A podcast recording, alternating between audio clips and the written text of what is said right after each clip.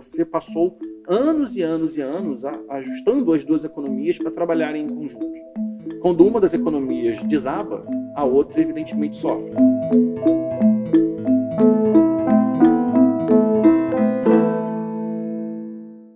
Hoje vamos conversar com o pesquisador Lívio Ribeiro sobre o impacto da economia no Brasil com o novo governo argentino.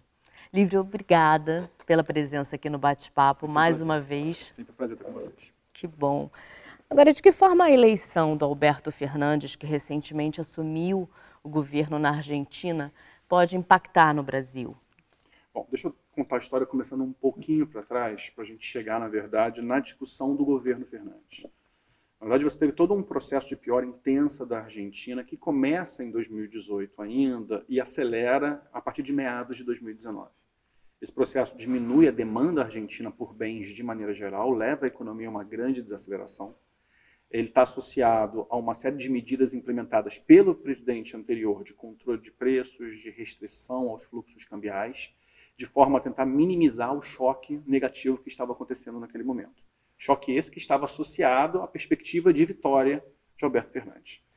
Fernandes, como esperado, ganha essa eleição e ele herda, de fato, uma herança maldita, né? que talvez ele mesmo tenha criado um pedaço dela, não só ele, eu acho que isso é importante também.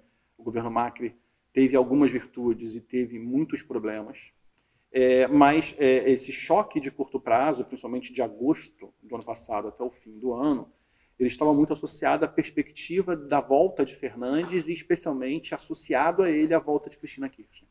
Né? Lembrando que Fernandes e Cristina são historicamente associados, tiveram seus problemas em alguns momentos, mas são do mesmo grupo político, um grupo político amplo na Argentina, mas o mesmo grupo político. É, Fernandes assume e ele faz o que estava no script. É? O que ele faz?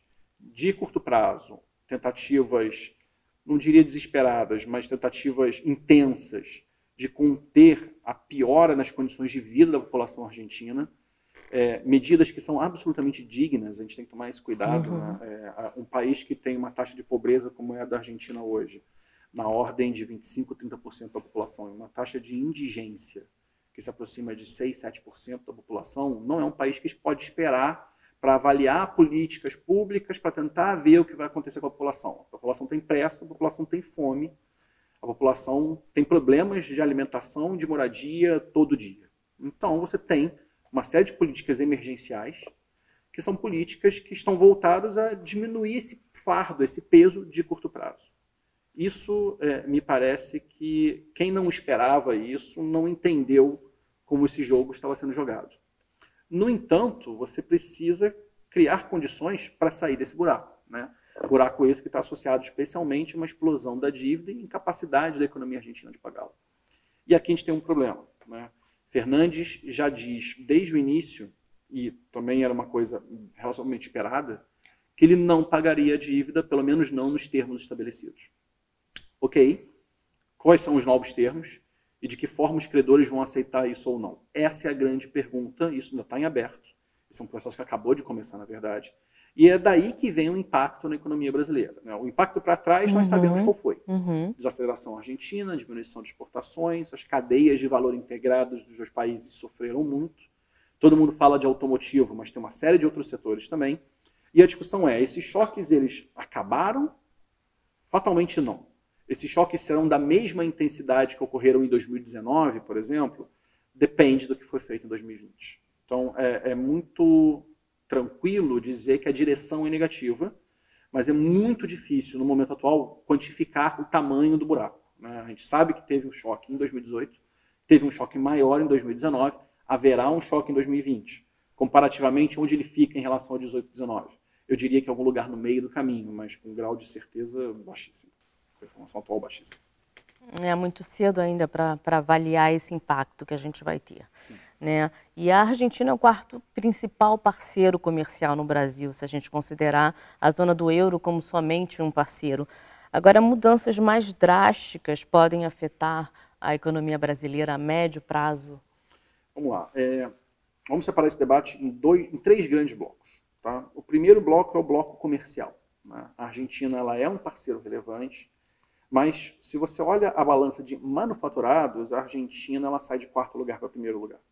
Então, existe um desvio de comércio gerado pela própria institucionalidade do Mercosul, que faz com que a participação relativa da Argentina nas exportações de manufaturas brasileiras sejam muito elevadas. Tá? Então, esse é o primeiro ponto importante. O choque ele é um choque assimétrico. Né? Ele não é tão relevante ou não tão grande na pauta, mas ele é muito relevante para a indústria brasileira. Esse choque ele também tem um segundo fator importante, que é o que eu citei na primeira pergunta, que é a integração das cadeias, também associada ao Mercosul. Todo mundo pensa no bem final que vai daqui para lá e no bem final que vem de lá para cá. Só que todo mundo esquece de todos os bens intermediários que são utilizados na construção desse bem final, que são produzidos dos dois lados da fronteira. Então, literalmente, você tem duas indústrias que são quase uma. Isso no setor automotivo é muito claro. Né? Você tem fábricas, grandes fábricas globais, uhum. que escolhem onde produzir determinados carros segmentos de mercado, de um lado da fronteira ou do outro. E eles são oferecidos dos dois lados da fronteira. Isso você vê na Fiat, na Volkswagen, na Honda, na Ford, na Peugeot. Isso acontece em todas elas. Então, é um parque fabril dividido geograficamente em dois países. E isso vai além. Todos os setores de encadeamento químicos, borracha, outros setores que nada a ver com o automotivo, vestuário, bebidas, todos eles têm uma integração muito grande dos dois lados da fronteira e tendem a continuar sofrendo. Então, esse é o primeiro lado, esse é o lado, vamos dizer, comercial. Né? O segundo lado que está associado a isso é o lado econômico. Né? Você passou anos e anos e anos ajustando as duas economias para trabalharem em conjunto. Quando uma das economias desaba, a outra evidentemente sofre. Para a Argentina é muito pior um Brasil desabando do que o Brasil para o Brasil uma Argentina desabando pelo peso relativo das duas. Sim. Mas os ciclos econômicos dessas economias são muito interligados. A correlação é da ordem de 75% a 80%. Ou seja, quando uma cai, a outra cai, quando uma sobe, a outra sobe. É, nisso, como o Brasil, nesse momento, está numa derivada ascendente e a Argentina parece ainda numa derivada de queda, que eu não sei o tamanho dessa queda, a Argentina tende a ser um fator, de maneira geral, a puxar para baixo a recuperação da economia brasileira. Um terceiro ponto que é relevante é o ponto financeiro, que na verdade a gente tem que tomar um pouco de cuidado com ele. A interligação da Argentina com o mundo, ela aumentou sob Macri, e agora sob Fernandes, de novo, a ligação foi cortada. No entanto, a classe emergente, especificamente a classe América Latina, ela acaba sofrendo com coisas que ocorram na Argentina. Um pedaço desse choque grande, desse choque já ocorreu pré-eleição e na uhum, eleição. Uhum. Mas agora nós temos uma nova rodada de renegociação com os credores internacionais. A depender do que for essa renegociação, a rodada financeira ela pode voltar a ocorrer. Você não tem acesso à Argentina para operar contra a Argentina. Então, quem você usa? Os países grandes da região que têm bastante liquidez, que têm capacidade de de oferta de produtos financeiros uhum. no mundo. Que países são esses? Brasil, Chile, México. Lívia, você enxergaria um outro cenário caso Macri fosse reeleito? Hum, não, de maneira geral, não. Por quê? É, a gente tem que separar o que, que é o discurso, o discurso liberal, o discurso de vou abrir aos mercados, com os fatos. Os fatos são que Macri, ao final de seu governo, implementou controle cambial, implementou congelamento de preços, uhum. implementou uma série de políticas populistas de subsídios e repasses aos setores menos favorecidos da sociedade. Por quê? Porque a situação apertou.